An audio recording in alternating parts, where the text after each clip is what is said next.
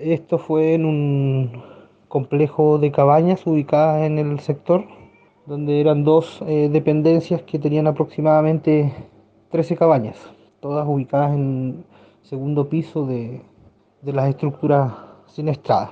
Estas se encontraban aproximadamente unos 3 a 4 años sin uso, en la cual pernoctaba gente en situación de calle durante las noches y durante el día.